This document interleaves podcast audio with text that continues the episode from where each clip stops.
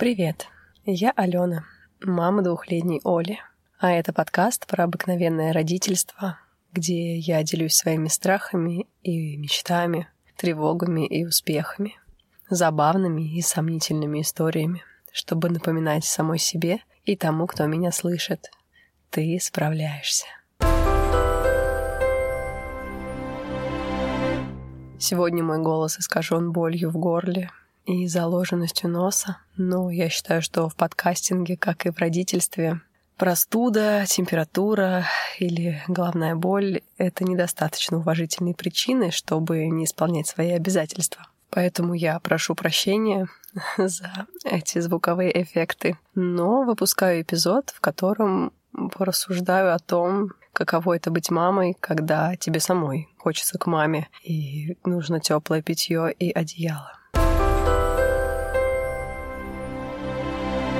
Целом я не жалуюсь на свой иммунитет, и после того, как я стала мамой, кажется, болею гораздо реже, чем болела раньше. За последние два года и полтора месяца, а ровно столько сейчас Оля, я болела чем-то похожим на ОРВИ всего три раза. Говоря болела, я подразумеваю такие варианты, когда у меня температура, болит горло, заложен нос, болит голова, а единственное желание — это лечь, и чтобы меня никто не трогал. Конечно, всякие более легкие варианты случались чаще, но так, чтобы мне нужно было отлежаться, было всего три раза. Один из этих разов оказался ковидом, но об этом я узнала только спустя полгода, когда сделала тест на антитела.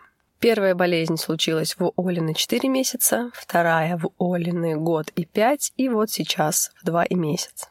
Когда ты мама, поболеть как следует в привычном бездетном смысле совершенно точно не получается, потому что приходится делать все то же, что ты делаешь обычно, только еще и добавляется удвоенная усталость, протяжение кровати и желание снять голову и прочистить все слизистые.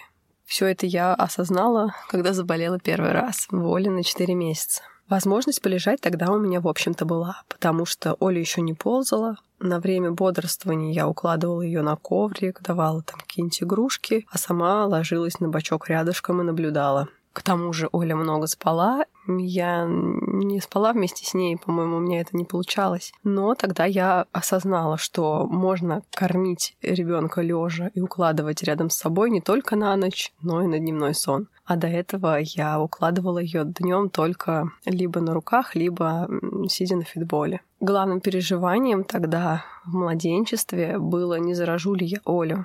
Но, во-первых, Олин иммунитет оказался покрепче моего. А во-вторых, я свято верила, что маска убережет нас. И в маске я проживала практически все эти там несколько суток. Я в ней спала, снимала только, чтобы поесть или там почистить зубы. Еще я переживала за вред от жаропонижающих, ведь я кормила грудью и до последнего не пила ибупрофен, хотя знала, что вообще-то его назначают женщинам на грудном вскармливании.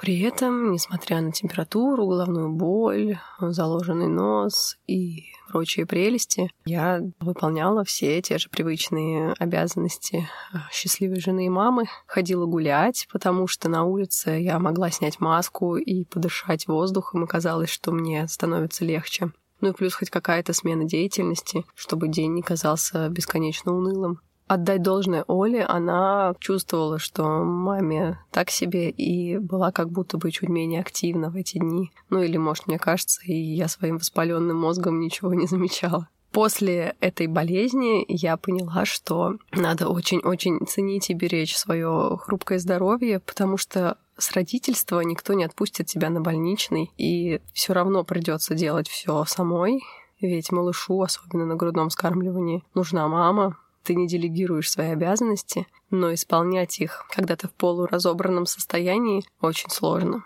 Разумеется, я не стала ничего делать для укрепления иммунитета, просто верила в чудо и надеялась, что меня это обойдет. Ну, долго обходить, конечно же, не могло, и вот в год и пять Оли я заболела снова, и тогда постельный режим совсем не сложился, потому что человек был уже активен, ему необходима была вся мощь маминых рук для того, чтобы забираться на высокие поверхности. Мы также гуляли, и на прогулках мне снова было чуточку полегче. В тот момент у Оли был, кажется, всего один дневной сон, Я ее кормила грудью, мы лежали вместе, но почему-то засыпать у меня вместе с ней тоже не получалось. Какие-то дурные мысли лезли в голову, но хотя бы немножко полежать было важно. Я целыми днями ждала возвращения мужа с работы, но его возвращение не сильно облегчало жизнь, потому что на этот раз Оля понимала, что маме как-то нехорошо, но как будто бы принимала это на свой счет. То есть мама отстраняется, значит, нужно потеснее прижаться к маме, покрепче в нее вцепиться, чтобы она никуда не делась. Поэтому я также была нужна Оле и при наличии папы, Помню, в душ я ходила с открытой дверью, чтобы Оля видела меня и не рыдала в истерике, не билась. Хотелось постоять подольше под горячими струями, но у ребенка были свои планы. Тогда простуда прошла как-то совсем быстро, и через пару дней я снова была на ногах и быстро забыла о том, как было плохо. Примерно неделю назад я почувствовала какие-то нехорошие звоночки в горле, я при малейших признаках начинаю полоскание, и вроде бы я за пару дней все вылечила. То есть я перестала чувствовать боль и першение, обрадовалась, что вот как я лихо в этот раз справилась. Но не тут-то было, и в субботу вечером я свалилась снова с температурой, очень сильной болью в горле. Потом присоединился еще и насморк. В общем, вся компашка в сборе. И ночами меня то знобило, то бросало в жар. Классика жанра. В этот раз повезло, и в субботу приехала моя мама, которая посидела с Олей, пока мы вечером субботним были в кафе с друзьями, отмечали Сережин день рождения. И вот там, в кафе, поедая вкусные блюда, я ощущала физически, что это последние минутки на этой неделе моей беззаботной здоровой жизни. И так ночью мне было нехорошо. Утром Оля проснулась позже обычного часа на полтора, дала поспать, за что ей огромное спасибо. А потом Олю взяла на себя тоже мама, и я, конечно, была рядом, потому что Оля не могла быть без мамы при наличии мамы дома. Но я умудрилась даже как-то там покемарить на диване. Потом немножко что-то перекусила, выпила жаропонижающее и еще немножко подремала. И стало сильно легче. После обеда мы поехали гулять, и я как будто бы даже совсем разгулялась. А потом мама уехала, на следующий день муж ушел на работу, и я осталась с соплями и с ребенком наедине. Оля, в общем-то, довольно самостоятельная теперь. Она может долго играть сама с собой, но она не любит, если мама, находясь в зоне видимости, вдруг вздумала там полежать под пледом. Что это за безобразие? Поэтому она поднимала меня, сдирала с меня покрывала, говорила «не бай». Ну и я не бай, не спала, конечно. Заваривала чай без конца, пила его, чтобы как-то облегчить общее состояние, в частности, боль в горле. В обед мы тоже пошли гулять, и в парке было как-то повеселее и Оле, и мне. Когда мы поехали домой, Оля уснула в машине, спала два часа. Я пыталась тоже подремать, но не люблю спать сидя. Потом с работы вернулся Сережа, приготовили ужин. Ну, лукавлю, Сережа приготовил ужин потому что Оля после сна в машине проснулась в каком-то раздрае, и я очень-очень долго пыталась ее успокоить.